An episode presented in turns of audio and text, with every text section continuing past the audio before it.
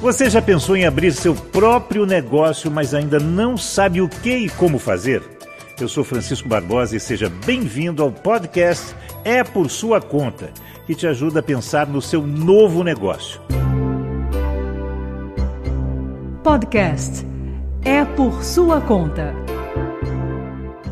E nós estamos recebendo hoje o presidente da Associação Brasileira de Self Storage, o Rafael Cohen, que é um empreendedor também. Não, não deixa de ser, né? É, com, com esse tipo de trabalho. Rafael, obrigado por estar conosco aqui nesse podcast sobre empreendedorismo.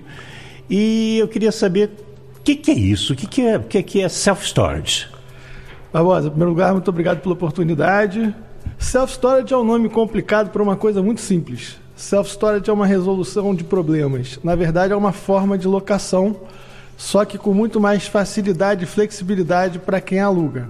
Tá? Na verdade, são é, é, é, galpões que são subdivididos em pequenos espaços e esses espaços são alugados então de forma temporária. São, são contratos mensais, eles não exigem fiador é, não tem nenhum tipo de penalidade caso a pessoa é, abandone depois de um mês. Tá? A renovação é automática, ela se dá através do recebimento de um boleto. Se você paga, o contrato vai se prorrogando. Enfim, é uma maneira de você criar mais espaço na sua casa, no seu escritório e tirar partido de uma coisa que acaba trazendo é, um grande ganho, tanto de qualidade de vida quanto também financeiro, como Sim. a gente vai começar a conversar daqui a pouco. Pois é, para quem está nos ouvindo entender que tem na cabeça o padrão já convencional, que é o guarda-volumes. Qual a diferença de um guarda-volumes para um self-storage?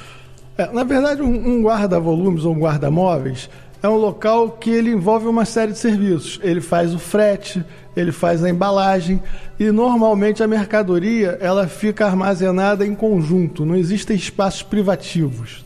Os self-storage são uma evolução do guarda-móveis, vamos dizer assim, embora não tenha nenhum tipo de, de, de, de, de eh, vamos dizer assim, de similaridade no sentido da operação em si. Uhum. Nós somos uma atividade imobiliária, nós simplesmente fazemos a locação daquele espaço.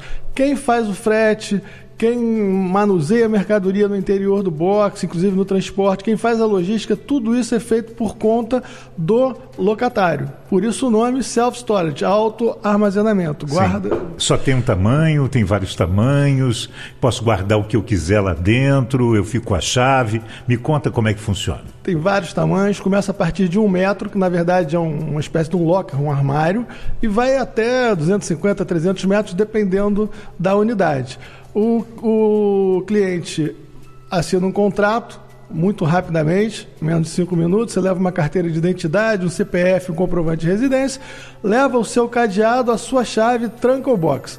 A partir daquele momento, só você tem acesso ao interior do box ou alguém que você autorizar. De outra forma, a gente não tem menor é, ingerência sobre aquilo.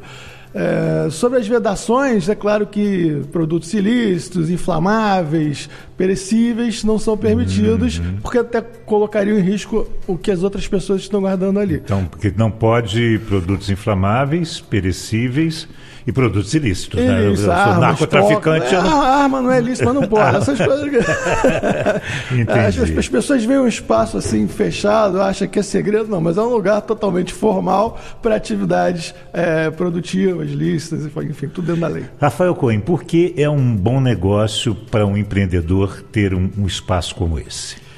Bom, por vários motivos. Em primeiro lugar, a gente tem hoje é, um, um, custo muito alto de armazenagem e de logística para as empresas, né?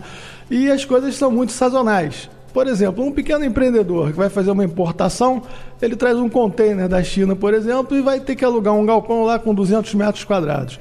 No momento que ele recebe a mercadoria, ele precisa ter esse espaço.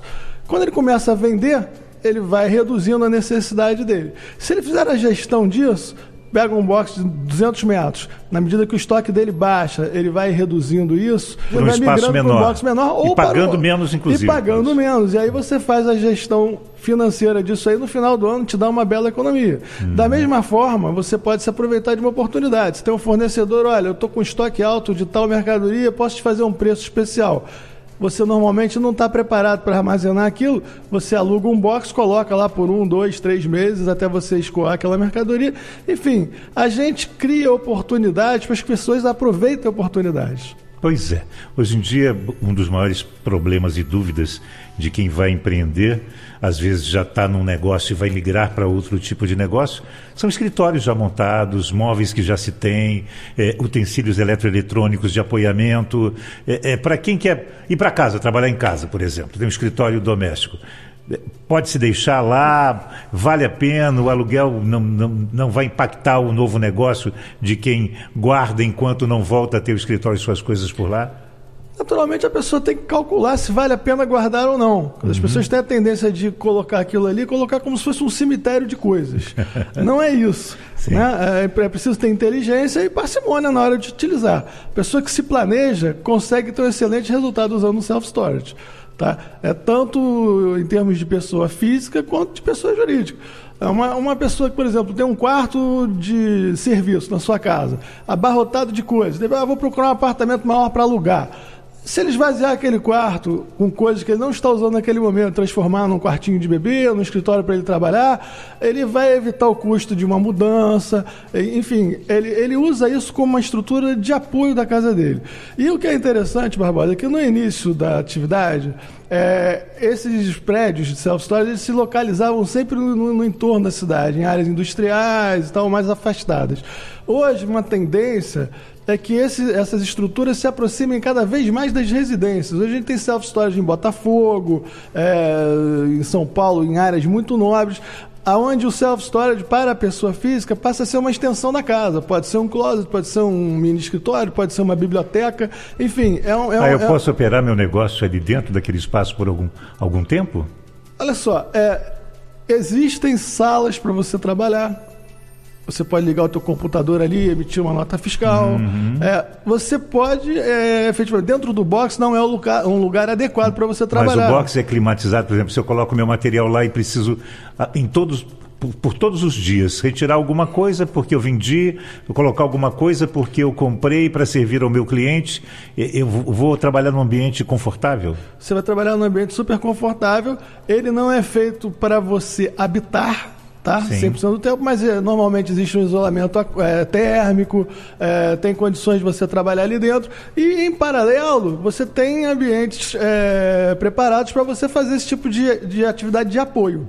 Tá? Você não vai trocar um escritório formal Sim. por um self-storage, mas você precisa tirar uma nota, você precisa mandar fazer uma reunião. Existem salas próprias para que você Espaço possa fazer de isso. passagem para o meu negócio. Exatamente. Para pequeno, pequenas e rápidas ações. Exato. Apoio. E, e como é que eu encontro é, um, um lugar desses, uma, uma, uma self-storage? Bom, no Brasil hoje a gente tem 322 empresas de self-storage. 322 é um número que parece grande, mas se eu te falar que nos Estados Unidos tem 58 mil, a gente vai ficar com um complexo. E a gente tem um potencial de crescer mil vezes ainda, tá? Se você identificar o público que normalmente utiliza isso, é, a gente tem um potencial de crescimento muito grande. O grande desafio é fazer com que as pessoas conheçam a solução e passem a utilizar. Porque serve, Barbosa, para milhares de coisas. A gente nem se dá conta disso. Por exemplo, você vai ter um bebê. É, onde é que você coloca aquele enxoval? Você agora vai ter carnaval. Não é porque você gosta de fantasia que a tua sala tem que virar um baile de carnaval. Você pode pegar a sua fantasia, guarda ali por um mês ou por 15 dias e não vai ficar com um cocar de índio na sala, nem nada disso. Então você organiza os teus espaços.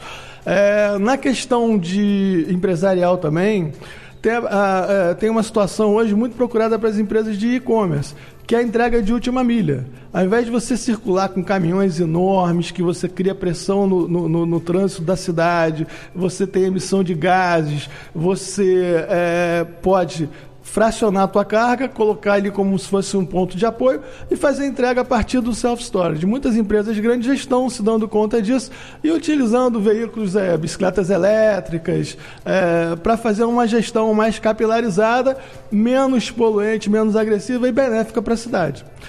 Voltando novamente aqui à questão da pessoa física, você sabe que o Brasil hoje, infelizmente, a gente tem uma massa de desempregados na casa de 12 milhões de pessoas. Então, esse pequeno empreendedor também, ele acaba virando um empreendedor. Não tem emprego, como que ele faz? Ele vai fazer quentinha, ele vai fazer bijuteria, ele vai arrumar alguma coisa para manter é, a sua sobrevivência. Então o self-storage também serve para ordenar o espaço urbano, porque muitas vezes a pessoa começa a trabalhar em casa, mistura o material de trabalho com as coisas de casa, o cara vai trabalhar, o filho pegou lá a caneta dele, pegou a resma de papel dele. Então ele pode organizar a vida pessoal e, da, e separar da vida profissional usando, porque também são, são valores é, bastante vantajosos. Não é nada, a gente fala, parece que é uma coisa muito cara, mas o nosso preço varia a partir de 80 a 100 reais. Você consegue alugar um box e criar é, um conforto muito grande na tua vida. Muito bom. Conversamos com o presidente da Associação Brasileira de Self-Storage, o Rafael Cohen. Rafael, foi um prazer falar contigo. É, realmente tenho certeza que muita gente que estava ouvindo agora já vai procurá-lo imediatamente, porque você chegou pra, com espaços para salvar o dia a dia dessas pessoas e mais sucesso ainda para a sua turma no Self-Storage. Muito obrigado. É, eu chamo a atenção que o único cuidado que o cliente deve ter é procurar as empresas associadas a Asbras, tá? O nosso site é www.asbras.com.br e ali as empresas são orientadas a prestar o melhor trabalho possível, oferecer a melhor estrutura possível. Então, eu convido vocês a conhecerem a solução e eu tenho certeza que vocês vão gostar muito, vai fazer muito bem para a vida de vocês. Podcast é por sua conta.